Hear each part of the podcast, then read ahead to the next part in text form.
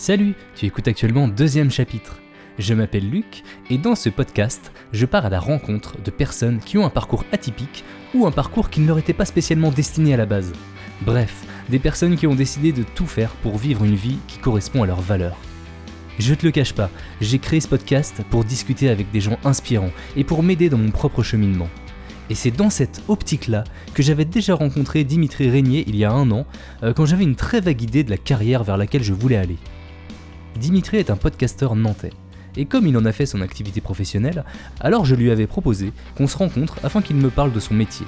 Cette rencontre a été une première étape assez déterminante dans mon cheminement, et quelques mois plus tard, je devenais moi-même freelance. Et maintenant, ça fait donc un an qu'on se connaît et qu'on se côtoie, et ça me tenait vraiment à cœur de l'inviter dans le deuxième chapitre pour qu'il nous partage son propre parcours. Je t'en dis pas plus, je te souhaite une bonne écoute, et on se retrouve juste après la discussion. Ça, c'est quoi, c'est comme micro Euh, c'est un Rode euh, Podcaster, je crois. Ah ben alors, putain. C'est pas mal. Waouh, C'est la classe. Tiens, on va entendre frouch, frouch, Ouais. frouch un peu. Donc je manipule. Non, bah finalement, pop, pop, pop. Ouais, non, c'est bien. ça Franchement, ça, ça va. va. Franchement, euh, ce sera meilleur que 90% de mes autres, euh, mes autres épisodes où euh, c'est du Zencaster, où c'est de la conf telle. Ah ouais, non, puis là, moi j'y tenais quand même parce que, déjà parce que je trouvais que l'invitation était vachement sympa euh, de ta part, et puis surtout parce que je trouve que euh, on a quand même un, un vrai gain euh, à, à être l'un en face de l'autre quand même. Ça, ça change, quel- ça change tout quand même. Bah, surtout pour une discussion où, euh, où on se confie un petit peu, on parle de soi, euh, c'est quand même mieux d'être euh, d'être ensemble. hein. Il me semble. Ouais. Il me semble. Ça tourne là déjà Ouais, bah, ça tourne, là, ça enregistre, on est en plein dedans. hein. Ah bon Super. Euh, et ben en fait, euh, j'ai l'habitude, normalement, de demander euh, à mon invité de se présenter. Sauf que là, vu que je te connais un petit peu, je vais essayer de faire l'exercice euh, de te présenter. Tu vas me dire si je me trompe ou pas. Ah, pas mal, bonne Ouais. idée. Ouais, allez. Ok. Euh, donc, tu t'appelles Dimitri Régnier. Euh, tu es euh, podcasteur sur Nantes. Tu es producteur euh, de podcasts et un peu de contenu audio euh, plus globalement, j'imagine. Et euh, on peut t'entendre euh, sur Sun euh, dans les voix du web une fois par semaine, euh, sur le mégaphone, dans Marché Parler, un autre podcast, aussi les archives de l'Insondable. Est-ce que j'oublie quelque chose? Non, bah t'as rien oublié. C'est euh, effectivement euh, les quatre produ- productions qui alors euh, ont des vies, ont des vies un peu difficiles. C'est un coup, il y en a. Alors bon, pour- sauf pour les voix du web puisque c'est une émission, c'est une chronique hebdo comme tu l'as dit. Mais les autres, oui, bah les archives de l'insondable, ça va reprendre bientôt.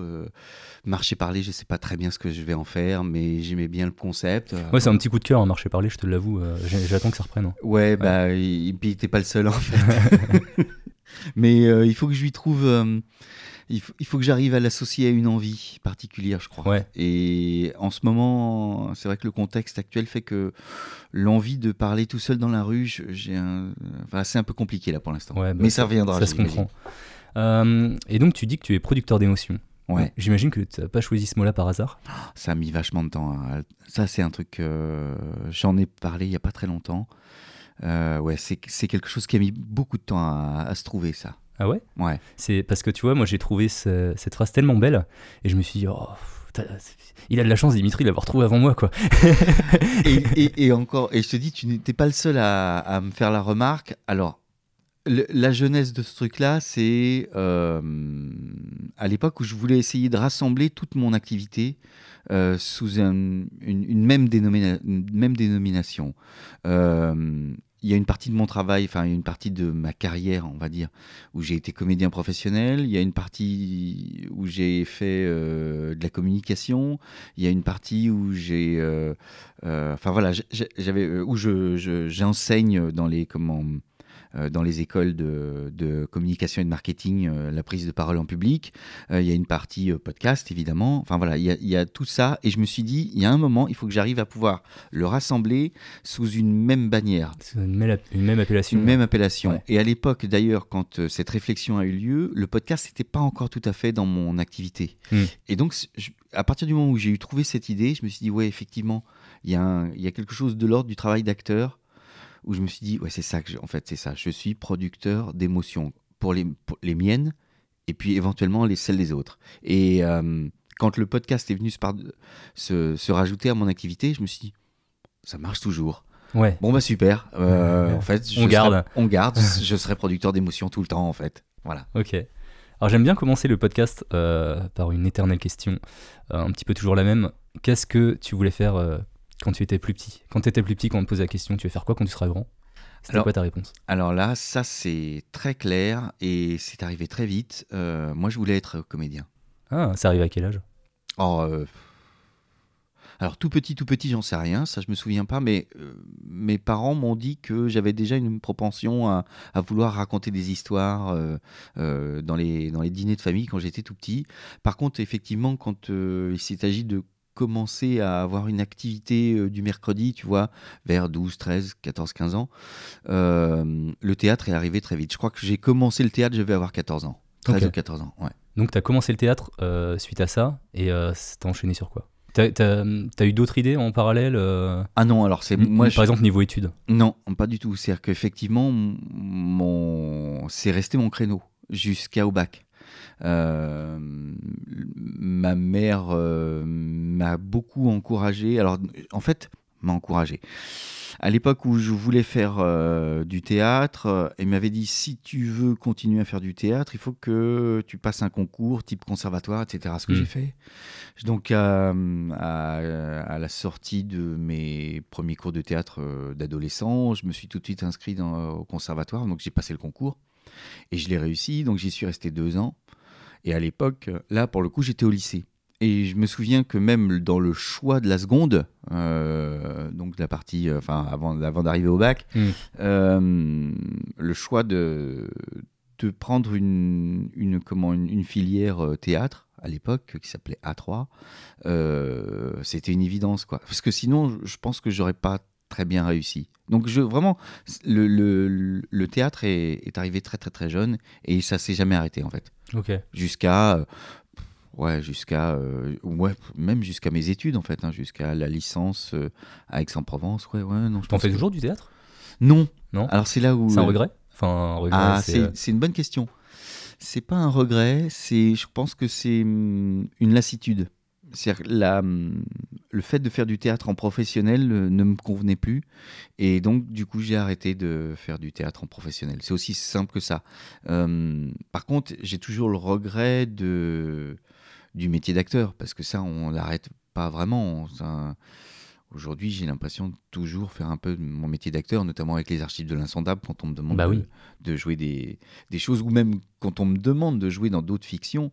Bah, J'adore ça. Donc, euh, non, non, je pense que je le serai toujours un peu, sauf que j'ai plus envie de le faire euh, euh, de manière professionnelle, c'est tout. D'accord, ok. Et donc, ton envie d'être comédien quand tu étais jeune, tu euh, l'axais plutôt sur euh, la télé, le cinéma, sur, ou juste sur le théâtre? Ah non, moi j'étais un homme de scène, clairement. Homme de scène, ouais, tu voulais un public en face de toi? Ouais. Ah oui, non, là, c'était, pour moi, c'était très clair. Euh, D'ailleurs, même euh, pendant ma, ma courte carrière d'acteur, qui a duré, euh, bon, on va dire de. Allez, tout compris, euh, 10-12 ans. euh, Tu l'as commencé à quel âge? Bah écoute, véritablement, j'ai commencé à faire mes premiers cachets, je devais avoir 22 ans. Euh, j'ai dû arrêter vers 36, euh, fais le calcul. Voilà, un truc comme Mm. ça. D'accord. Et donc, euh, ouais, pour moi, c'était une évidence. C'était forcément de la scène. Et d'ailleurs, euh, même pendant mon, mon- la partie où j'ai été comédien, dans mon souvenir, j'ai pas fait beaucoup, beaucoup de films. J'ai fait quelques films publicitaires, des, petites, des, des bêtises, si tu veux, mais rien de très sérieux, en fait. Moi, ce qui me plaisait, c'était le public. D'accord. Du coup, c'était ta seule activité professionnelle à ce moment-là ou, euh, ou pas? Non, bah non, évidemment. T'avais des t'imagines- petits boulots pour accorder Bah, un petit peu les deux bouts? évidemment, Ouais. comme tous les comme tous les acteurs, euh, je donnais des cours de théâtre euh, dans des euh, MJC, enfin ce, ce genre de choses. Euh, C'était pas possible de faire un de faire que ce métier. Puis si, enfin il y a eu y a eu une période un peu fastueuse où, où j'ai pu euh, avoir le fameux statut d'intermittent et donc euh, du coup me permettre de pouvoir. Mais ça a duré très peu de temps. Enfin, euh, en plus la crise de 2008 est arrivée très vite et donc du coup j'ai été obligé de bazarder ma compagnie et donc euh, voilà quelques années plus tard en fait euh, je me retrouvais serveur hein. donc 22 ans plus tard je me retrouvais serveur on va vite là. T'as monté, as monté une compagnie? Oui c'est ça. C'est à dire qu'en fait bah, on va vite la partie travail d'acteur elle a été émaillée de plusieurs choses. Il y a eu une création de spectacle qui a été assez fondatrice en 2004 que j'ai repris ensuite en 2007 qui était un spectacle que j'ai réussi à tourner. Et puis, parallèlement, j'avais monté un petit collectif que qu'on appelait une compagnie, mais un, collectif de théâtre et qui avait l'objectif de, de comment qui s'appelait? Comme son nom l'indique, très drôle. Et son euh, nom, c'est comme son nom l'indique. Voilà, exactement. C'est génial. et donc, euh, oui, je, suis doué pour les noms, euh, voilà. Et donc, et donc, on faisait le tour des des, des endroits type bar, mais pas que. On, on aimait bien aussi investir les administrations, type la Poste, etc., etc. Enfin, jouer dans des endroits improbables. Mais c'est arrivé à un moment où, quand on s'est lancé, où c'était peut-être pas le moment, en fait. Et donc, euh, d'un point de vue, comme on était encore relativement jeune, tout ce qu'on en était, on n'a pas réussi à transformer l'essai de pouvoir euh, faire en sorte que, par exemple, mon, mon, spectacle en solo puisse tourner dans des salles et donc, du coup, ramener de l'argent. Et de temps en temps, arriver aussi à faire un petit peu de billetterie sur des, mmh. sur des, sur des lieux qui, qui n'étaient pas des lieux de théâtre, en fait, au final. Et, euh, et puis, je crois que ce qui a mis en échec euh, cette compagnie de théâtre, et je le dis à, à dessein, c'est que je ne suis pas un chef, en fait, moi. Je ne suis pas un chef de troupe. Et quand tu veux monter une compagnie de théâtre ou faire fonctionner une compagnie de théâtre, il faut être un chef de troupe. Il faut avoir aussi, euh, aller chercher les dates, etc. Euh, etc. Enfin, il y a un côté très manager que je crois que ça n'a jamais été trop ma cam. En Puis même, tu avais toute la production à gérer au final. Oui, mais en, mais en même temps, euh, quand tu es une petite compagnie, euh, la production, tout ça se partage. Hmm. Euh, c'est pas ça le plus compliqué. Le plus compliqué, c'est finalement de, de trouver des endroits où jouer, de trouver des dates. Enfin voilà, c'est ça le, le, plus compliqué. Mais non, la production en elle-même, non, non, au contraire, il y avait un côté très, très bande, donc on faisait tout ensemble. Tu avais déjà ce travail d'écriture à l'époque? Non. non, je suis un improvisateur, moi. Non, non, non. Alors, pour le coup, euh, je faisais beaucoup de travail de montage de texte, d'autres. Et euh, voilà. Mais, ou, de, d'adaptation. C'est-à-dire que, bon, donc ce qui est un peu revient au même. D'ailleurs, mon spectacle solo qui s'appelait Le toucher de la hanche était une adaptation de. Euh, était une adaptation d'un texte de Jacques Gamblin. D'accord. Voilà, un roman. C'est vraiment une, tu, tu, revisitais en fait des d'autres en tous les cas, sur la partie théâtre, oui.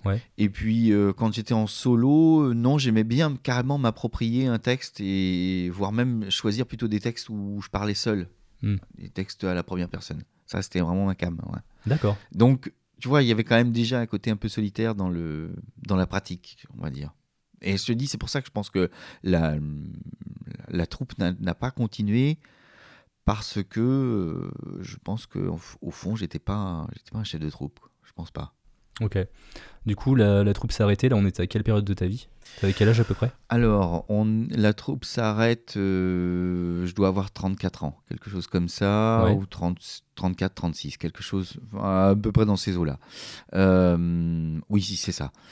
Alors elle s'arrête et en même temps, moi aussi, il y avait une forme de lassitude. C'est là où la fin du, de ma vie théâtrale s'est arrêtée, enfin où ça s'est arrêté au niveau de ma vie théâtrale, c'est-à-dire que c'était un vrai, euh, c'était un vrai amour de jeunesse, clairement.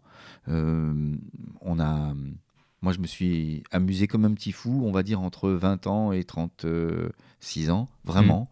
Mmh. Euh, j'ai fait des tas de choses, j'ai monté des pièces, j'ai euh, des classiques, des contemporains, euh, tenter des tas de choses. Mais il y a eu un moment, je suis arrivé à un moment de ma vie où euh, le, théâtre n'était plus une évidence pour moi. C'est vraiment là, c'est à ce moment-là, mais c'est une vraie décision. C'est-à-dire que le fait d'aller en répétition, je, me souviens qu'à l'époque, je travaillais sur La Belle et la Bête, mmh. un spectacle qui devait tourner dans des écoles, et j'avais l'impression d'aller au bureau. Donc c'était c'était terrible quoi. C'est-à-dire que pourtant j'avais le rôle principal, enfin un truc chouette quand même, un beau projet. Mais non, euh, le fait de retourner en répétition régulièrement, etc., non, en fait, j'étais malheureux, pour de vrai. Et donc, euh, bah, à un moment, tu dis, bah, si je suis malheureux, c'est qu'il y a quelque chose qui va pas. Il se trouvait qu'en plus, la compagnie, d'un point de vue financier, n'allait pas très fort. Moi, il fallait que je trouve un travail pour euh, payer les comédiens, Ouais. etc. Et donc, en fait, euh, bah, ça s'est arrêté très vite. Donc, je me suis retrouvé à deux ans et demi, deux ans et demi à, à faire le serveur pour essayer d'éponger des dettes. Voilà, D'accord. Et là, là, c'était vraiment pas un choix de ma part. Là, c'était juste. euh, Il fallait travailler quoi. il fallait travailler parce Ouais. que euh, voilà, la, la- la compagnie s'était arrêtée, mais j'avais quand même des, des soucis financiers importants et donc il fallait, il fallait rembourser quoi. Ouais. Donc, et en plus, de toute façon, le fait d'y retourner, ne, ça te convenait plus. ça me convenait plus. Ouais. Et puis surtout, j'étais malheureux là où j'étais. Alors tu vois, enfin, il y, avait un espèce de cumul. Là, on est vraiment, on est au- à l'aube du, de du, du deuxième chapitre. D'accord. Si on reprend ton émission. Ouais. C'est-à-dire que là, on est vraiment au moment où ça va complètement basculer puisque je vais tout changer radicalement. Mais euh, il fallait bien, pendant une période, euh, d'abord éponger les dettes, machin. Enfin, il y avait plein de choses à faire d'abord. Clôturer le premier chapitre, on va dire quoi. Exactement. Et puis surtout, l'horizon, je le voyais pas encore. C'est-à-dire que je voyais pas ce qu'il y allait avoir après. Moi, j'étais tellement euh, dans la difficulté de. Bah oui, dans la difficulté. En fait, quand t'es accablé par euh, des dettes, par ton, ton passé, des trucs à régler, bah forcément, tu peux, t'as du mal à voir le futur. En fait. Ah, tu vois rien Ouais. du tout. Ouais. Tu vois rien du tout. Et c'est vraiment ce qui s'est passé. C'est-à-dire que vraiment, là, j'étais acculé il fallait trouver une solution. Et il y a, voilà, le déclencheur, il est arrivé de façon complètement un peu, un peu dingue, mais, euh, mais euh, voilà, là, il fallait, il fallait, j'avais pas le choix. Alors là, tu m'as donné euh, l'eau à la bouche avec ton déclencheur. Bah, évidemment. c'est fait pour ça, ça s'appelle du teasing. J'adore ça. Alors c'est quoi ces déclencheurs Le déclencheur, euh, c'est deux choses. D'abord, il y en a un qui était euh, attendu, puisque euh, j'habitais donc à Aix-en-Provence et mon jeune frère attendait un enfant. Mhm. Il se trouve que dans tout ce qui s'était passé antérieurement, familialement, j'avais lou- loupé des tas de trucs, des décès de grands-parents, etc., etc., parce que j'étais loin. Toute ma famille est ici à Nantes. Et donc, euh, quand j'ai appris, si tu veux, que, que mon frère allait avoir euh, un premier enfant, je me suis dit, bon, là, j'arrête de rater les trucs familiaux un peu importants. Là, je rentre. Enfin, je retourne, euh, dans, je retourne à, Nantes. Donc t'as emménagé à Nantes. Ouais, et avant que ça se fasse comme ça, euh, il se trouvait que la situation financière de l'endroit où je- j'essayais de, de gagner des sous pour pouvoir éponger mes dettes, ce que j'avais réussi à faire d'ailleurs, euh, au bout de deux ans et demi, euh, ne se portait pas bien. Et ça se portait tellement pas bien que en fait, le patron de l'époque du, du bar ne me payait plus. Euh, et donc j'ai décidé de faire un, ce qu'on appelle un- une rupture, euh, pas une rupture, un, un abandon de poste. D'accord. C'est-à-dire, un beau jour, je me suis plus, plus pointé et je me suis barré. Mais j'avais préparé le truc à l'avance. Mon père a débarqué euh, de Nantes avec la bagnole. J'avais déjà soldé l'appart. J'avais dit à mes copains de là-bas, tout ce qui est dans l'appart, là, bah, vous prenez. Et euh, je pars avec rien. Donc, euh, quelques bouquins, des vinyles, et voilà, je pars avec rien. Ça doit rentrer dans une, DI dans une, euh, dans une, euh, une Citroën. Voilà. Ça doit rentrer dans une Citroën. Débrouillez-vous. Et donc, euh, enfin, euh, débrouille-toi. Et donc, du coup, je, je me suis dit, bah, bon, bah voilà, ça, y est, ça s'est fait. Et donc, je suis revenu à Nantes avec, mais vraiment, plus rien. J'avais plus rien du tout. Et zéro plan. Et zéro plan. Ok. Sauf tout ce que je savais, c'est que je revenais euh, vers ma famille et c'était tout. Le moral était bon quand même ou pas? Oui. Ouais. C'est là que c'est le plus étonnant. On a quand même on fait des choix un peu bizarres dans l'existence, mais le moral était bon. Alors, se retrouver à 38 ans euh, chez papa-maman, parce que zéro plan, hein, c'est-à-dire donc zéro sous aussi. Ouais, ça doit faire très bizarre. C'est quand même un peu. euh, voilà quoi. Ouais, mais ça motive. C'est-à-dire que d'un seul Oui, coup. ça tu- motive à se bouger pour euh, changer quoi. tu te dis bah ouais mais là je suis vraiment pas dans une bonne position mais en même temps il fallait sauvegarder quoi il fallait tout sauvegarder de... enfin là mes parents ils ont été super donc euh, je les remercierai jamais assez j'ai passé huit mois ouais c'est ça huit mois chez eux le temps de trouver un taf et puis voilà quoi et là c'était reparti donc j'ai retrouvé un taf à Nantes C'était quoi ce taf? Bon, j'étais responsable comme pour un festival euh, de musique ancienne qui s'appelait le Printemps des Arts, qui existait depuis une trentaine d'années à Nantes, et euh, qui a mis la clé sous la porte deux ans plus tard. Donc, si tu veux, je suis... c'est marrant comme le, le salariat aussi. Là aussi, c'est un, un truc où tu prends conscience que ça, c'est pas fait pour toi en fait. Ouais. Et donc, j'ai pris conscience que le salariat. Pourtant, je me suis entêté encore un peu, hein, tu vas voir, mais, mais euh, je me suis con- rendu compte que le salariat, c'était pas fait pour moi, clairement. Alors, ni parce que moi, j'aimais pas ça, mais surtout parce que, visiblement, le sort s'acharnait pour que, non, en fait, euh, je sois pas euh, un salarié modèle, quoi. C'était pas possible. Le salarié voulait pas de toi en fait. hein. Non, le salariat ne voulait pas de moi. C'est assez, assez curieux. Non, non, mais maintenant j'en ris. Mais je me souviens qu'à l'époque, c'était un drame parce qu'effectivement, tu es quand même dans une posture pas facile parce que tout le monde te dit Bah oui, mais il faut quand même que tu aies un métier, etc. Enfin voilà quoi. Tes parents, ils te expliquent ça, tu te- tes amis, tes amis qui te Ouais. soutiennent, Puis qui t'aiment. du vide sur un CV, tu comprends. c'est Du pas vide. bien. Alors attends, là, là, là, on est sur le drame absolu. Ah. Et donc, effectivement, tout ça, moi, je l'avais quand même bien ancré en tête. Je suis quand même d'une génération où euh, le travail, c'était, c'est une valeur. euh, tu- Ça devait être un truc pénible euh, et où on devait gagner de l'argent quand même, quoi. J'ai appris beaucoup plus tard que, en fait, c'était pas ça. Mais beaucoup plus tard, j'ai mis vachement de temps à comprendre, en fait, que non, c'était pas Mm. ça. Bah tu vois, j'ai été élevé dans les mêmes chez moi. Moi, Mon, mon père a été euh, a bossé en usine pendant 30 ans, tu vois, du début jusqu'à la fin. Donc forcément, ça, tu, tu as envie de reproduire la même chose, même inconsciemment. Oui, oui, ah, mais c'est sûr ça, c'est évident. Et donc, euh, à partir du moment où j'ai réussi à me détacher de, ce, de ça, ben, ça allait mieux, quoi. Mais là aussi, euh, on est quasiment sur le troisième chapitre, il aura fallu que j'attende euh, 45 ans. Tu vois, donc, euh, Ouais. il y a eu encore 5-6 ans.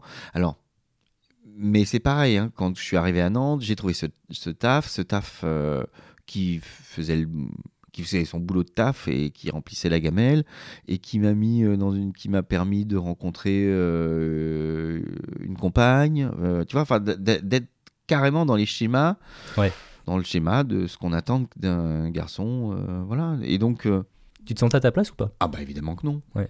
Mais ça aussi c'est pareil, m'en- j'ai vachement mis longtemps à me rendre compte. C'est-à-dire que je voyais bien que j'arrivais pas à trouver ma place dans, dans le couple.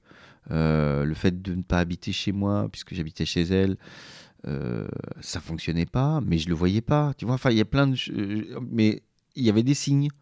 Il y avait des signes, tu vois. je voyais bien que la greffe euh, prenait pas avec, euh, avec ses enfants, euh, que la place qui m'était laissée dans, dans, dans la, la- comment, dans la maison, bah, c'était ridiculement petit. Enfin, J'en avais pas en fait. Mm. Et enfin, tu vois, tout ça sont des signes qui te disent non, mais là, mec, t'es pas à ta place. C'est pas bien là, tu vas être malheureux. Ouais. C'est évident que tu vas être malheureux.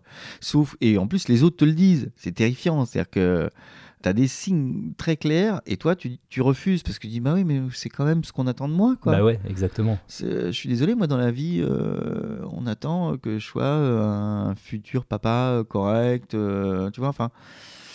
Ah mais non, en fait, c'était pas ça. C'était pas ça. Moi, je suis un solitaire pour de vrai. Et... J'ai l'impression que tu as besoin d'indépendance quand même. Ah que bah, ce soit c'est évident. euh, professionnellement ou même perso, quoi. Non, non, puis Ouais. je vais même, on va, on va sans doute en parler sur le professionnel euh, dans, dans, dans la partie qui suit, mais euh, oui, ça m'est même arrivé de dire des choses qui sont même pas entendables dans le, dans le milieu professionnel, Mm. à tel point j'avais, à quel point j'avais besoin d'indépendance. Ouais. Donc euh, voilà.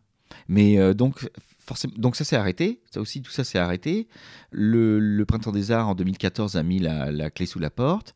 Moi, je me suis retrouvé au chômage, donc avec, un petit peu plus d'argent cette fois, parce que là, c'était du licenciement économique, et l'envie de me lancer dans l'entrepreneuriat parce que c'était la mode. 2014-2015, là, on était à fond tous dans les startups et les machins. Et donc, euh, moi, je me suis dit, bon, pourquoi pas, il n'y a, pas- a pas de raison que moi, je m'y mette pas non plus. Et, euh, je me suis évidemment bien trompé aussi parce que euh, je tease un peu, mais parce que encore une fois, c'est c'est pas des choix qui sont qui partent du qui partent du cœur, c'est des choix qui partent de De l'extérieur. de l'extérieur. Ouais. Et dès qu'on fait des choix qui partent de l'extérieur, ça marche pas quoi. C'est là, c'est une certitude.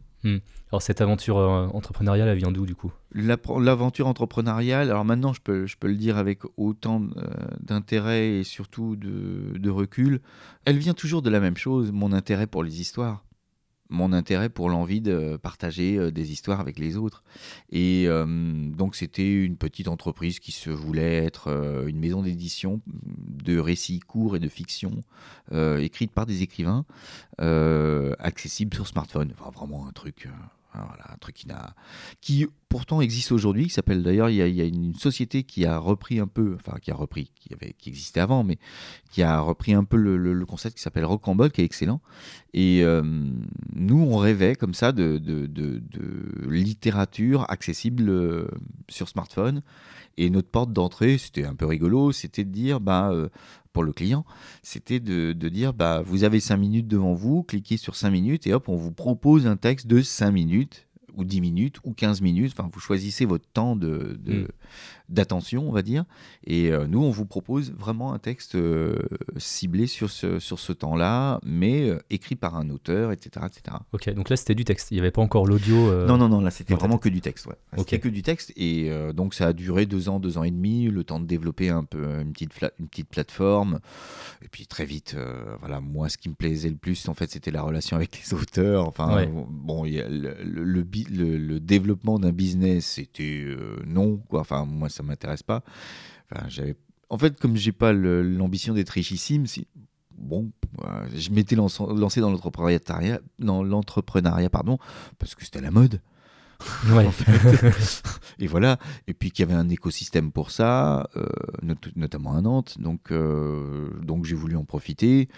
Je me suis rendu compte que c'était des trucs qui étaient un peu inutiles. Enfin, ça servait à rien. Tout ce qui était. euh, je le dis encore aujourd'hui. Je l'avais même déjà dit dans une autre euh, interview avec Antoine Gouritin euh, pour son, son podcast. Euh, Disruption protestante, j'avais raconté l'anecdote et j'avais dit non, non, mais moi, les, les- tout ce qui est cluster, tout ce qui est. euh, comment on appelle ça euh, Même le nom m'échappe. Incubateur, non? Ouais, les incubateurs. enfin voilà, c'est les derniers endroits où on peut, on peut fabriquer une entreprise. Quoi. Enfin, Ouais. c'est- voilà. Donc euh, là, j'invite, euh, je vais pas m'étendre, mais j'invite les, les auditeurs à écouter. euh, euh, j'aurais, j'aurais fait une sandwicherie. Je crois que l'é- l'épisode s'appelle comme ça. J'aurais fait comme une sandwicherie. L'épisode que j'ai fait avec Antoine Gouritin. Euh, je, sur mets- son- je sur son- mettrai euh, ouais. le lien dans la description, ouais, pas de souci. Euh, mais t'en as retenu quand même des bonnes choses de cette époque? Non, rien du tout. Ah ouais? Non, non, non. Même pas un petit enseignement euh, N'y va pas, quoi, c'est ça? Ouais, c'est ça. Si, si c'est vraiment pas ta cam, si tu veux pas faire Google quand tu seras grand, euh, n'y va pas, quoi. Ouais, si tu veux monter une petite entreprise, n'y va pas. Parce que monter une petite entreprise, aujourd'hui, on a les outils pour le faire de façon assez rationnelle et, et assez. euh, Enfin, voilà quoi. Il n'y a pas besoin de tout ce qui est. euh, environnement start-up. non, non, euh, non, ouais. ça ne sert à rien. Ouais. Pour de vrai, c'est vraiment c'est toxique, c'est euh, euh, en plus ça t'entretient dans, dans une dans une image que que t'es génial, euh, que ton idée elle va révolutionner la. C'est amazing. Ouais, non, Ouais. c'est pas possible. Ouais, ouais. Alors, je pense qu'à mon avis, ça a dû un peu changer là. Je parle de ça, on était en 2015, 2016, 2017. Euh, non, j'exagère. Oui, si, c'est ça. Bon, là, euh, je pense qu'aujourd'hui, ça a dû se calmer un peu. En tous les cas, à Nantes, je sais pas pour le reste de la France, mais. Mais à l'époque, on était, on- tout le monde était à donf là-dessus. Il fallait demander toujours plus d'argent. Enfin, des trucs. Enfin, c'était délirant parce que tu disais, mais non, mais il faut pas faire ça. Faut, faut aller chercher les clients, les gars. C'est pas ça qu'il faut faire. Faut pas demander plus d'argent. Enfin, bref. Donc ça, cette période-là, deux ans et demi où j'ai quand même appris des choses. Je- J'exagère quand Bah je oui, dis non. parce- quand même. ouais. J'ai quand même appris des choses, mais euh, des choses qui aujourd'hui, euh, comment dire, si je les mets en œuvre, ouais, c'est plus à titre perso en fait. Mais oui, si, si, c'est à titre perso en tant qu'auto-entrepreneur aujourd'hui. Ouais. Je, je le mets en œuvre comme ça, quoi, en fait. Puis t'auras aussi appris des choses sur toi, j'imagine. euh. Oui, Ouais. bah surtout j'aurais compris que je suis pas fait pour faire Ouais. ça, euh, que je suis dans mon mode de fonctionnement, euh, même être entrepreneur, c'est-à-dire même le discours qui est pas mal admis sur l'auto-entrepreneuriat ou le freelancing, moi je m'y reconnais pas parce que je ne fonctionne pas comme ça. Oui, toi, c'est plus l'indépendance, toujours en fait. C'est l'indépendance en premier, Ouais. en, en ligne de mire, le plaisir en Ouais. deux. J'ai presque envie de dire même d'ailleurs le plaisir en premier, l'indépendance en deux. Et puis voilà, c'est Ouais. mes deux boussoles. C'est avec ça que je me lève le matin et c'est avec ça que je me dis, ok, c'est ça, que je- comme ça que je vais faire. Ok, je crois qu'on a tes deux valeurs là, ça y est. Ah oui, oui, clairement. Ah oui, oui, oui, oui, c'est, je te dis, plaisir et indépendance. C'est vraiment. euh, et, et- et ça, alors finalement, c'est la partie euh, entrepreneuriat, cette période-là, qui me les a euh, confirmés. Et il y en a une troisième qui est arrivée. Et on- je tease euh, à la suite, qui est arrivée là pendant cette euh, fin, de- là où je suis devenu véritablement euh, auto-entrepreneur, parce qu'il faut bien un statut. Mais en fait, au final, c'était un choix aussi parce qu'il faut un statut. hein. En fait, moi, clairement, dans ma tête, je suis d'abord, je suis d'abord créateur. En fait, je suis d'abord artiste.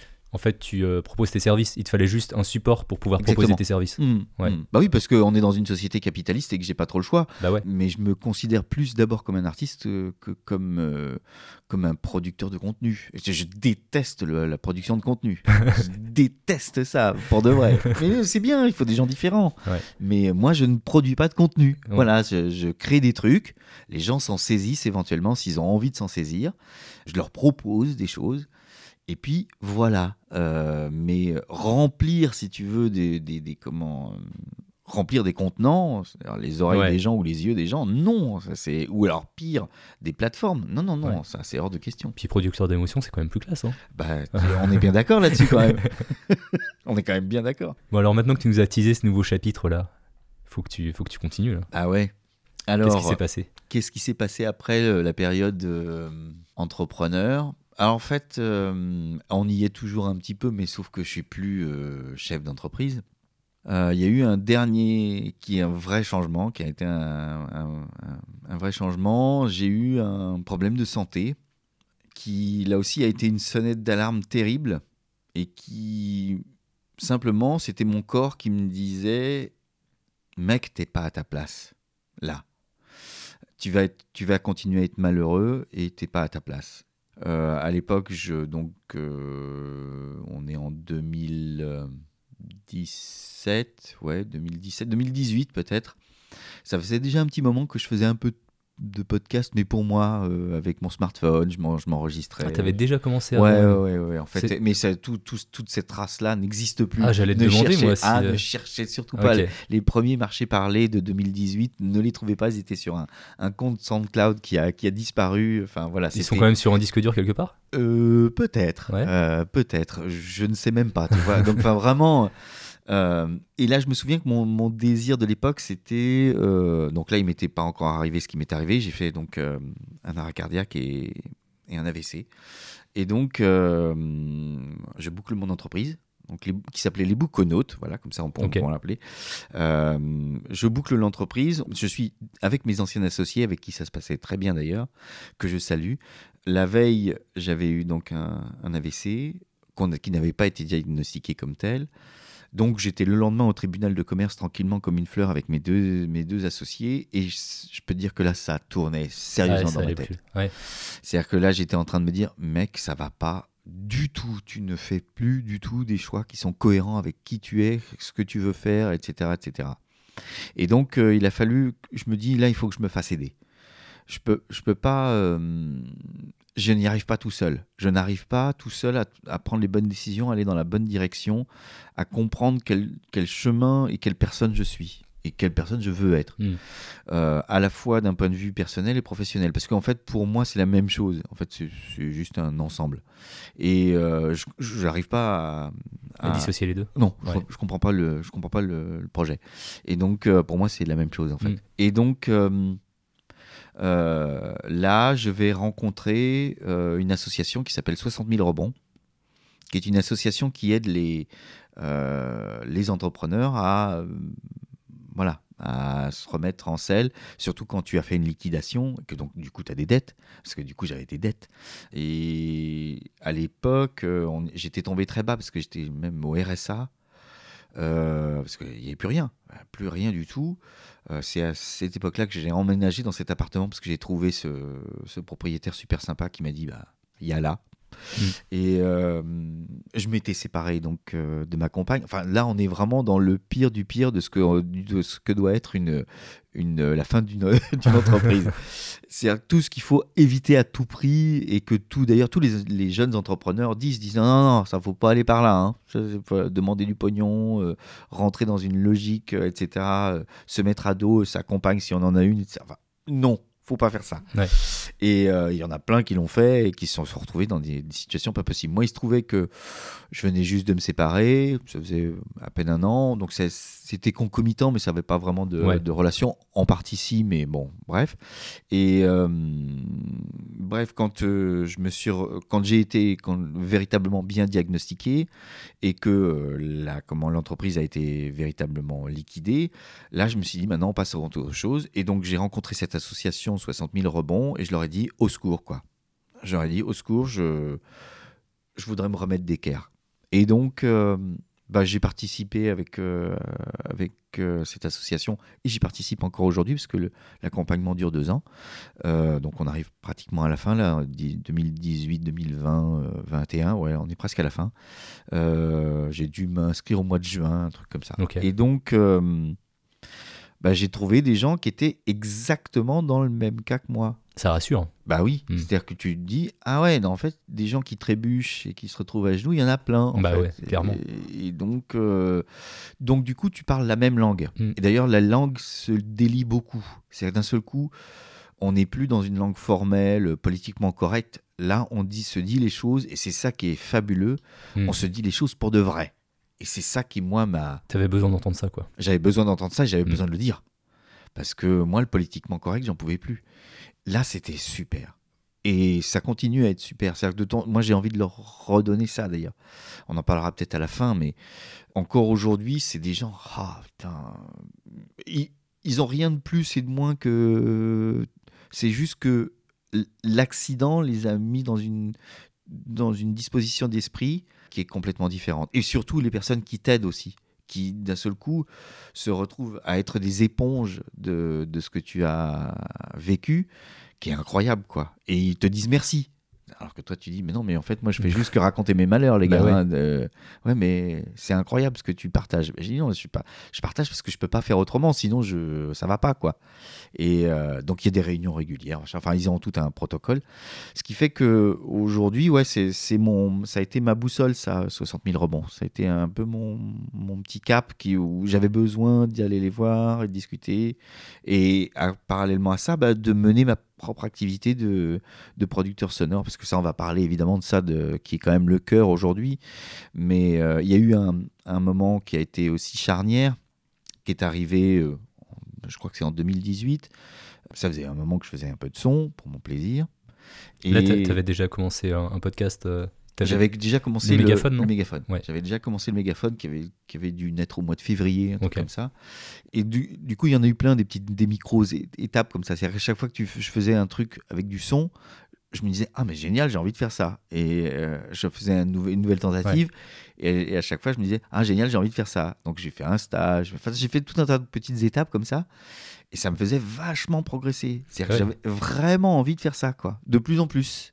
Et la vraie étape où je me suis dit, peut-être que je peux en faire quelque chose en termes d'activité, c'est quand j'ai présenté euh, mon, mon 4 épisodes d'été, euh, Confidence au 115, qui était pensé comme un, une histoire euh, un documentaire. témoignage Ouais, voilà, c'est ça. Être un témoignage qui devait être raconté comme une histoire. Enfin, voilà. Et je l'ai présenté au Paris Podcast Festival, le premier. Ouais. Et je me suis retrouvé dans la, dans la sélection. Et c'est là où il y avait des tas de gens qui me disaient Ah non, mais ça, c'est génial. Ça, c'est top, quoi. Ouais, et... ça a dû vraiment te faire du bien d'entendre ça et, justement de te conforter euh, dans ta décision d'entreprendre dans l'audio. Ouais. Complètement. C'est-à-dire que là, ça m'a mis exactement là où j'avais envie d'aller. et, et ça, du coup, ça ne s'est jamais arrêté. C'est-à-dire que là, maintenant, depuis ce temps-là, alors c'est juste, maintenant, c'est juste des histoires de curseurs, j'ajuste hmm. un peu plus de ci, un peu plus, un peu moins de cela. Euh, notamment grâce à 60 000 rebonds, j'ai déterminé que non, je ne travaillerai pas comme un, euh, je ne ferai pas une proposition d'entrepreneur avec un service, etc., etc. Non, non, je vais travailler comme un artiste. C'est-à-dire, je, je, vais produire des trucs, et puis si les gens ont envie de se servir de ça, ils me, voilà, ils m'appellent et ils me disent ah ça c'est bien, on- voilà. C'est comme ça que je vais fa- Tu travailler. produis pour toi, ça te fait une sorte de book, c'est Ouais, ça? Ouais, c'est ça. Ok. Quasi- c'est- je, suis en, je suis en mode book permanent. Ouais. Je- J'essaye des trucs. Ça, ça me plaît. Euh, et puis, euh, bah, on m'appelle si on veut euh, travailler avec moi sur, euh, sur un concept, etc., etc. Parce que je me rends compte que finalement, c'est à force de faire les choses que je comprends les concepts que je, je suis capable de, de, voilà, d'inventer. quoi. Mm. Ah, en deçà, je peux pas. Je, je peux pas partir de zéro. Moi, il faut que Ouais. je fasse des choses. Et euh, voilà, aujourd'hui, j'ai- c'est grâce à 60 000 rebonds que j'ai pris conscience de ça. Cette façon de fonctionner-là me convient. Et donc, effectivement, euh, on en parlait tout à l'heure, euh, j'ai un vrai souci avec euh, les gens qui arrivent avec des méthodes. Arrêtez de nous expliquer la vie, quoi. Non, on est tous différents. Euh, moi, j'ai fini par comprendre comment je fonctionnais, donc arrêtez d'expliquer aux autres comment ils doivent fonctionner. Laissez-leur la possibilité de, se- de le découvrir. C'est ça qui me semble moi, le plus important. Ouais, bah en fait, c'est comme on le disait, c'est une question de réglage en fait. hein. C'est euh, chacun se règle un peu comme il veut, comme il peut. Euh, on, on, exp- on fait des expériences, On se trompe. exactement. Et d'ailleurs, ça me fait penser à un article de ton blog que j'ai lu dernièrement, ça va être l'un de tes derniers articles, où justement tu parlais euh, de tes productions, euh, je vais dire pro versus euh, perso, et que tu avais un petit peu de mal à te décider un petit peu où mettre le curseur là-dedans. Et donc, Ouais. ça va être un gros sujet pour 2021. Exactement, c'est Ouais. mon sujet de 2021. C'est-à-dire que hum, j'avais même l'idée un peu saugrenue à la fin de l'année de, hum, de rassembler effectivement euh, l'ensemble de mes productions d'une façon ou d'une autre. Et donc 2021 sera certainement euh, la- l'avènement de- d'une production qui sera peut-être euh, récurrente, vraisemblablement le mégaphone. Ok, Euh, ton premier amour. Ouais, parce que c'est par là que tout a commencé. Ouais. Euh, un, pa- euh, parce que c'est mon premier amour, et deux aussi parce que dans la forme, c'est ce qui me plaît le plus. Le fait d'être dans la rue, en contact avec les gens, etc., ça, c'est vraiment un cam. Et puis, le reste, bah, ce sera des choses un peu satellites que je produis, par exemple, euh, un peu longuement, comme du documentaire, du reportage, etc., donc qui demandent beaucoup plus de temps de production. Et puis, euh, voilà, que je proposerai Ouais. à droite à gauche. quoi. Selon le temps qui te reste, euh, les opportunités. Ouais, Ok. voilà. Et parce que j'ai bien envie de le faire et que j'en ai déjà dans mes disques durs, donc euh, je me dis bah autant aller jusqu'au bout, euh, les dérocher, les monter et puis en faire quelque chose. Mais euh, là aujourd'hui, je crois que c'est ça qu'il faut que faut que je vise. Hmm. J'ai pas d'attente particulière pour 2021. Je vois bien que c'est par là qu'il faut que j'aille. C'est tout. Ok. Hmm. Ça t'est venu comment le mégaphone d'ailleurs Euh, Parce que c'est c'est vrai que là, on, on a parlé. euh, en, en fait, on n'a pas parlé d'où est venu ce chapitre. Comment tu t'es mis au podcast Pourquoi? Pourquoi Ben, je- pourquoi l'audio? Ben, c'est bien que ça arrive maintenant, en fait. Parce que c'est. Tu sais pourquoi c'est bien que ça arrive maintenant? Parce que c'est une question que je me pose toujours. Ah ouais? Mais bien sûr. Je, et je me la pose tout le temps et j'espère que je continuerai à me la poser. La, la meilleure réponse que je puisse te faire, elle est dans les questions que je pose aux, comment, euh, aux- à mes invités des voix du web. C'est-à-dire, comme je ne peux pas y répondre, eh ben, je la pose aux autres en, en espérant que peut-être eux, ils vont pouvoir m'aider à, la- à y répondre. Ouais. Parce que tous ont une façon de le faire qui, moi, me fascine. Ils ont tous une façon d'utiliser le son que je trouve génial, pas tant euh, sur le résultat que sur comment ils le vivent. Euh, je pense à Paul, euh, tu vois, qui, Paul Engels euh, de, la France baladeuse, qui, qui euh, bah, se balade dans la France entière et puis euh, réalise des podcasts pour euh, des, des offices du tourisme ou des, des trucs comme ça. Enfin, il- et qui vit comme un nomade dans sa caravane. Je pense à donc lui, il a fait un choix très Mm. particulier. Puis l'audio, parce qu'il aimait l'audio, ben il a réussi à l'utiliser, à l'intégrer à sa vie et moi, ça me fascine. Euh, qui est-ce qu'il y a d'autre? Je pourrais parler de, je pourrais parler d'Hervé, dont l'ex- l'exigence incroyable sur la qualité sonore du- de, de son podcast. euh, bah, on voit bien que c'est aussi, ça fait partie de son ADN. Ouais. Je, Non, discute vrai, hein. souvent Ouais. avec lui et lui, c'est l'exigence, quoi. C'est l'artisanat. C'est ça son délire. Et donc son podcast est parfaitement aligné avec, euh, avec, avec qui il est. Maintenant que je l'ai rencontré, euh, j'adore quoi, tu vois. C'est que c'est. Et puis il y en a d'autres comme ça. Eh, il y a euh, comment elle s'appelle Milia qui faisait qui faisait état d'âme pendant le confinement. Mm. Bon voilà, c'est une journaliste qui avait visiblement besoin de sortir de sa posture de journaliste et qui écrivait des chroniques très très très personnel pendant euh, le, euh, le confinement avec un style très journalistique mais en même temps c'était hyper personnel ce qu'elle racontait Ouais. et donc tout ça a été vachement produit enfin voilà il y a et, et je me dis, ouais, c'est des gens comme ça, moi, qui me fascinent, parce que ils, a- ils ont réussi à faire une espèce de synthèse entre euh, leurs besoins, parce que déjà, souvent, ils viennent du son, ou pas toujours, mais comme Ou, souvent. ouais, ou de la, ouais, de la radio souvent. Enfin voilà, Ouais. ils, ils ont, ils y ont un peu touché et, et moi je, les, tr- je trouve ça fabuleux quoi. Je- vraiment je trouve ça fabuleux parce que ils ont réussi à faire une espèce de mix, de synthèse entre ce qu'ils avaient envie de, de faire et de dire et l'utilisation du média podcast. Et moi c'est quelque chose que je- bah, je cherche encore et alors je vois bien que je m'en approche Ouais. on va pas se mentir. Mais euh, je préfère avoir, avoir l'attitude dans ma tête de me dire je vais continuer à me poser la question plutôt que, encore une fois, comme je le disais tout à l'heure, j'ai- j'aime pas les gens qui ont des certitudes. Donc, euh, bah, j'ai pas envie d'être quelqu'un qui a des certitudes. Je préfère être quelqu'un qui se pose, continue à se poser des questions sur pourquoi il fait les choses, quoi, en fait. C'est ça qui me botte le plus. Et tu te sens aligné avec qui tu es actuellement? Ah, c'est une bonne question. Euh, je m'en approche très sérieusement. Ouais. Ça se sent d'ailleurs. Dans des petits trucs du quotidien, dans ma vie, je fais plus attention à moi, à mes, à mes proches. Euh, tu vois, c'est. Il y a plein de, de petits signes, si tu veux, qui te disent clairement Ouais, non, mais là, là t'es bien, là. Ouais. Là, tu, tu vas dans la bonne direction. Même si ça reste fragile, je crois que les gens qui passent longtemps leur temps sur des podcasts à t'expliquer des règles, il faudrait qu'à un moment donné, ils aient l'humilité de dire euh, Ouais, mais tout ça, c'est fragile, ça peut s'effondrer à n'importe quel moment. Il suffit que ton corps te dise stop, ce qui a été mon cas, Mm. pour que euh, la claque soit suffisamment, tu vois, euh, violente pour que tu dises non, mais c'est pas acquis.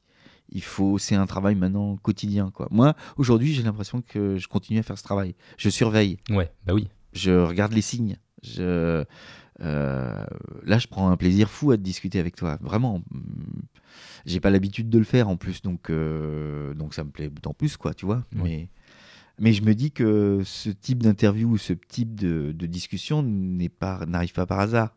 Elle est, tu vois, enfin, je crois que tu es le deuxième à vouloir euh, discuter avec moi. Alors, le premier, c'était Flavien pour des raisons assez, assez évidentes euh, en 2018-2019, puisque je revenais du, du Paris Podcast Festival avec. euh, euh, alors, bon, j'avais pas gagné le, le- le prix du documentaire, mais bon, en même temps, j'étais contre des, des concurrents un peu sérieux. Mais Ça aurait, été, ça aurait été fou quand même. hein. oui, là, ça, ça- tu vois, premier documentaire réalisé et en plus se retrouver sur le, enfin, sur le podium, ça aurait été un peu too much. Mais des- là aussi, pour moi, c'est un signe. Bah oui, pour bah- moi, c'était un signe. Ah bah clairement. Bah Ah, oui. C'était un signe. Et euh, pas voulu, mais euh, c'était un Mais en même temps, voilà, euh, les premiers clients aussi, tu vois. Un truc Mm. tout bête, c'est-à-dire le premier coup de fil d'un client qui te dit euh, J'ai bien aimé votre truc là, ça m'a bien plu.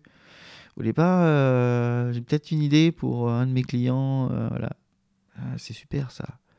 Ce qui fait que aussi, même dans mon attitude d'auto-entrepreneur, comme c'est pas ce qui me fait vivre aujourd'hui euh, le son, bah, je suis assez cool avec ça. C'est-à-dire que s'il y a un truc qui, qui me vient et je me dis, oh bah tiens, ça je vais le faire, ça me plaît. Ouais. Euh, Et puis, où T'es assez me- libre en fait. Oui, Mm. Toujours cette indépendance? Toujours. Toujours, ouais. Et pour te donner, euh, pour renfoncer le clou une bonne fois pour toutes, je me souviendrai toujours de la première réunion. On va revenir au chapitre 60 000 rebonds, parce qu'ils sont toujours là. Euh, la toute première réunion, je discute avec donc les deux personnes qui allaient euh, devenir mes référents, on va dire, entre guillemets, au sein de l'association. Et j'étais au RSA. Venais tout juste de récupérer cet appartement. Ça faisait ouais, six mois, un an peut-être. Six mois, on va dire. Et. Et elle me dit bon alors il faut il vous faut un, un- comment un job relais pour, euh, Mm. pour assurer le, le quotidien. Et euh, je la regarde droit dans les yeux. Je suis au RSA, hein, vraiment. Je vraiment, je, euh, je gagne plus rien. Je sais même pas comment je vais payer ce loyer. Enfin, on est quand même, voilà. Je la regarde droit dans les yeux et je lui dis, vous savez, euh, quand une personne a deux yeux, un nez, une bouche et qu'elle fait caca, je ne vois vraiment pas pourquoi elle me donnerait des ordres. C'est pas mal. Et elle, et elle était donc, euh, c'était super cette dame. Et puis elle me dit, ah ouais, on en est là. Je dis oui, oui, on en est là. C'est-à-dire que vous, tant pis si je rame ma mère pendant euh, un an et demi, deux ans euh, à essayer de gagner euh, trois cacahuètes, etc., etc., pour payer ce loyer, etc. Mais non, je ne remettrai plus jamais les pieds dans un bureau à faire des choses que je n'ai pas envie de faire. C'est-à-dire mon corps me l'a dit, enfin mes amis, enfin non les amis c'était pas ça, mais mon corps me l'a dit, euh, ma tête me le dit. euh, donc je pense que les signes sont suffisamment clairs pour que ce soit pas possible. Je souffre, madame. Vraiment, Ouais. je souffre, donc je ne veux plus souffrir. Donc ne me demandez pas d'aller souffrir juste pour des raisons financières. Ça ne va pas être possible, ça va pas, je vais pas y arriver. Et voilà, c'est tout. C'est, euh, je me souviendrai toujours de, ce- chapitre-là parce que c'était, euh, ça a tout changé quoi. C'est-à-dire, Je la regarde, elle avait des yeux bleus magnifiques cette dame, et euh, je la regarde droit dans les yeux et je dis non, ça jamais. Ouais, donc là, elle a dû bien, bien comprendre le personnage, je pense.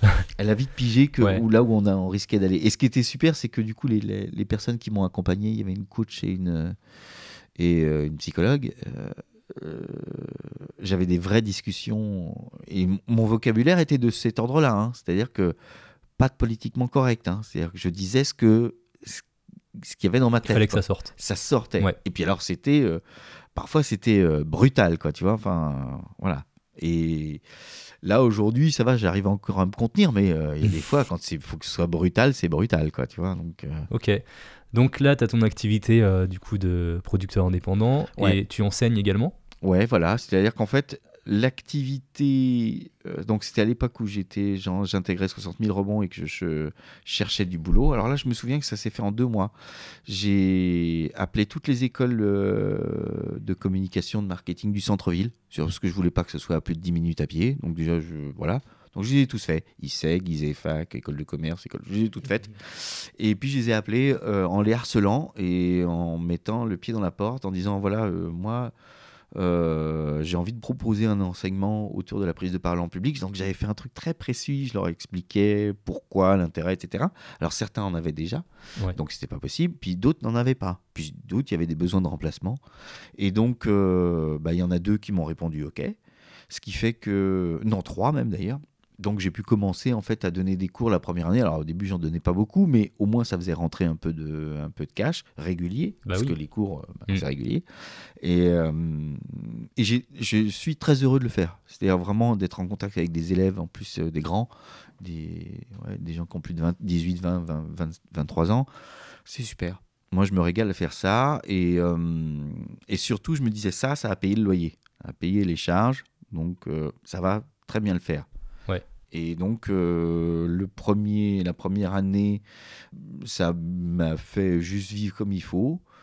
Euh, j'ai pas réussi, j'ai dû vendre un truc une fois à une, comment, à une boîte de com euh, en son à côté. Mm. Et en fait, c'est vraiment en 2019 et 2020 que ça a commencé.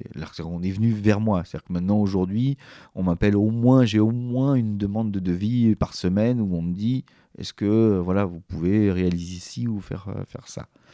Donc, euh, alors, je dis pas oui à chaque fois, mais au moins, je sais que j'ai toujours cette sécurité avec les écoles. C'est vrai que quand tu es indépendant, ça c'est un vrai conseil, souvent je le dis à d'autres indépendants, je leur dis, trouvez-vous un truc un peu, un peu récurrent, même si ça fait l'équivalent d'un mi-temps ou un machin comme ça, juste pour assurer le steak. Comme ça, ça vous pouvez payer le loyer, machin, vous êtes à l'abri, quoi. Ça permet de pouvoir dire non à certains trucs que Et tu veux ça pas permet faire. de pouvoir dire non. C'est royal en fait. C'est ça. Ouais. Moi, ça me permet de.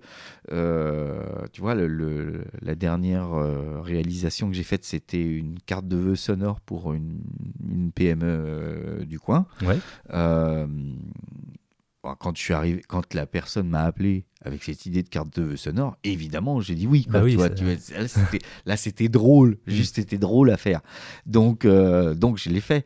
Et puis, euh, il y a des trucs de brand content euh, un peu. où je me dis, oh, ça va me faire chier à faire ça. Et je dis non, quoi. en fait, Ouais, si c'est juste délivrer un message publicitaire, ça t'intéresse un peu moins, quoi, j'imagine. Oui, et et encore que ça ça me dérange pas plus que ça quand quand la relation avec l'entreprise aussi se passe bien. Mm. C'est-à-dire que hum, là, par exemple, avec Mediapilot, j'ai une série. Je dois fab- fabriquer une fois par mois un petit, un, un petit truc en éditorial. Donc là, c'est très technique. C'est eux qui me fournissent le texte. Enfin, tu vois, bon, c'est vraiment très technique. Donc je fais du pur brand content pour eux. Je suis une voix off, en fait, pour eux. Euh, sauf que ça s'est tellement bien passé avec eux euh, la première fois euh, que j'ai dit ouais non mais non en fait je, je vais le faire Ouais. ça et alors que une, une autre entreprise du cercle de cette, euh, de cette agence est venue vers moi ils m'ont présenté le projet de telle manière que je pouvais que dire non Hmm. Ouais, tu le sentais pas, quoi. c'était étonnant parce que on était dans le même cadre avec à peu près les mêmes enjeux, sauf que j'avais affaire à quelqu'un qui allait me donner des ordres, euh, tu vois, une chef de produit ou une chef de projet ou je sais pas quoi. Et ça l'a pas fait. C'est-à-dire que j'ai dit, bah non, ça, ça me plaît pas. En fait, j'ai pas envie de le faire. Et euh, là, je me souviens, là, on était en visioconférence. La dame, elle a ouvert des yeux, des billes. Il y a un mec qui est capable de dire non. à, euh, je sais plus, je crois que c'était une petite facture à 3000 balles ou 4000 balles, quoi, tu vois. Un freelance qui dit non à une mission. Ouais, c'est ça, un freelance qui dit non à une mission. Bah, j'ai dit ouais, mais je suis pas n'importe quel, je suis pas un freelance qui fait, euh, voilà, qui a, hum, dont la, la, la vie, de sa vie est, est conditionnée à sa, uniquement à son, ses rentrées de freelance. Non, j'ai- des trucs de sécurité Ouais. C'est vraiment cool, ça.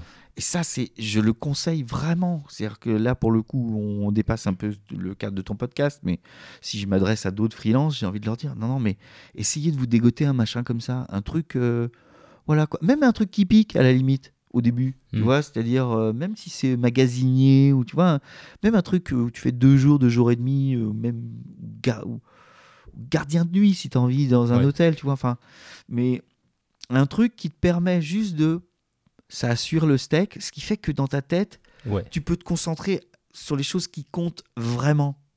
En fait, tu gères, tu gères le capitalisme. C'est-à-dire que Ouais, c'est la temps- partie capitaliste. c'est la partie capitaliste. On est dans une société capitaliste, donc tu, pour vivre, il faut que tu fasses rentrer de l'argent. Tu fais ton petit budget, tu dis ok, il me faut tant pour que ça, pour bouffer, euh, me soigner, euh, me vêtir, etc., etc. Une fois que tu as fait ce petit budget, c'est facile. Comment je les obtiens et euh, Voilà. Et une fois que tu as ça, c'est bon. C'est-à-dire, il y a- Alors évidemment, euh, pour il y en a, il y en a, ils vont avoir besoin d'un peu plus parce qu'ils ont une famille, des enfants, je sais pas quoi. Moi, je suis tout seul, donc évidemment, ça m'a un peu simplifié la vie. Mais enfin, au moment où ça m'est arrivé, euh, j'avais besoin. Bah oui. Euh, je pouvais pas faire autrement. Et donc, euh, j'imagine que quelqu'un qui prendrait une décision comme la mienne après ce qui m'est arrivé, c'est-à-dire après une liquidation, et il faut se dire, là, en deux ans, il faut que tout soit d'équerre, alors que j'ai une femme, des enfants, machin, etc. Tu vois, euh, que tu repars de zéro, Ouais. c'est-à-dire sans aide, sans machin, etc. Parce que c'était ça le problème aussi, c'est-à-dire que si j'avais eu un peu d'aide, mais comme j'avais déjà tout cramé avec, euh, avec mon entreprise, bah, j'avais plus d'aide. Donc il y avait RSA, point barre. bah ouais, c'est ça. Voilà, donc c'est terrible, quoi. Mais c'était terrible, mais en même temps, je- ça va peut-être surprendre des auditeurs, mais je sais pas si on va si on va vers la fin hein, par, par cette discussion, mais je peux, c'est vrai de vrai ce que je te dis.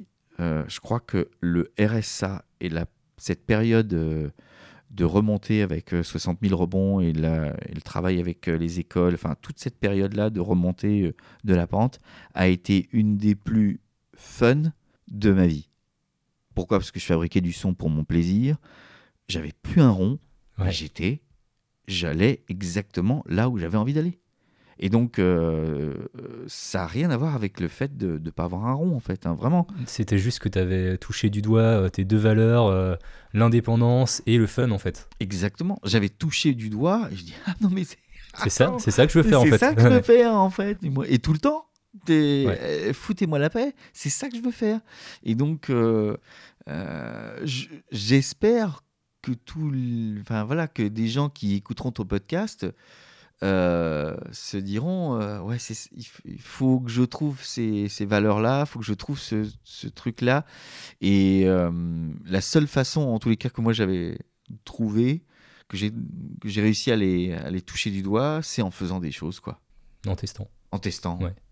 Et tu te vois où dans, dans 5 ans, dans 10 ans? Oh putain la question. Alors celle-là je- Pas simple, hein Non, c'est pas simple parce qu'en fait, euh, ça fait partie aussi de ces, des- de ces trucs de start-upper. Ça, tu sais, il faut se faire son espèce de plan de bataille. Ouais, t'avais dû le faire euh, pour ta boîte, c'est ça? Ouais, et T'en as euh, pas des, bons souvenirs j'en garde pas un bon souvenir. Mais c'est un bon exercice de se dire que euh, ma vie rêvée, je sais pas si c'est dans 5 ans ou dans 10 ans, ma vie rêvée, c'est de. Alors je vais pouvoir te répondre plutôt comme ça.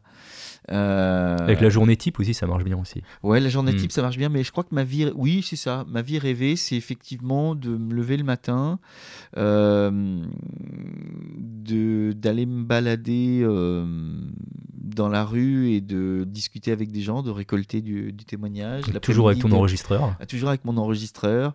De l'après-midi, de faire du montage, dérocher ça, et puis de le délivrer aux autres et de recommencer ce cycle. Et puis avec de temps en temps bah, des voyages, euh, des, des- des- des endroits où je peux aller plus loin, par exemple. Mais ouais, je crois que c'est ça. C'est- Ce serait. euh, En fait, ce que j'aimerais bien, c'est que le son me m'oblige à aller toujours plus loin géographiquement. Ouais. C'est-à-dire que je peux pas faire autrement parce que si je veux obtenir cette histoire-là, il va falloir que j'aille aller la chercher. La chercher, ouais. Et euh, comme je fais partie de ceux qui pensent que les histoires, elles sont n'importe où, euh, bon, bah, euh, n'importe où, c'est n'importe où. Ça veut dire Mm. qu'il faudra aller les chercher. Donc, si c'était ça, la réponse à, à ta question serait ça. Dans 5 ans, je suis vraisemblablement euh, quelque part sur, dans un train ou dans une. Enfin, voilà, sur un chemin en train de. En train de capter quelque chose. Ouais, ouais, Ouais. c'est ça. Et, et je le fais. euh, en Tu le- plus, Tu le fais déjà un peu, hein. Ouais, Donc, euh, Ouais, ouais, c'est ça. Ouais. Mais là, euh, ce sera mon métier, c'est-à-dire que ça Ouais. me permettra de, je, je, je donnerai peut-être plus de cours et je ne ferai que ça, quoi, on va dire. ok. Ça, ce serait génial. Ça, là, vraiment. C'est pour ça que j'en parle beaucoup, même y compris dans mes articles. Je Mm. dire, On voit bien que c'est l'horizon que je vise. Mais euh, bon, euh, ça me frustre un peu, mais c'est- pas. Voilà, ça viendra. Ouais. Bah, c'est tout ce que je te souhaite en tout cas. hein. Bah oui, merci. mais, merci, merci. Ça m'a fait très plaisir euh, de, de t'avoir avec moi. C'est vrai que ça faisait longtemps que moi je voulais, je voulais t'avoir dans le podcast parce que c'est vrai que bah, moi aussi, moi j'ai envie d'être un peu dans, de suivre cette voie-là de, de production audio Mm. et c'est toujours euh, bah, intéressant de parler avec un confrère qui, a, qui a vécu pas mal de choses quoi. C'est cool. Ouais, et puis, et puis de. Ouais, je, je- je- je vois bien comment où, où tu en es dans ta démarche. Donc ça me fait plaisir parce que euh, quand je voilà, comme on se suit un peu, euh, on regarde un peu ce que fa- fait ce qu'on fait l'un et l'autre.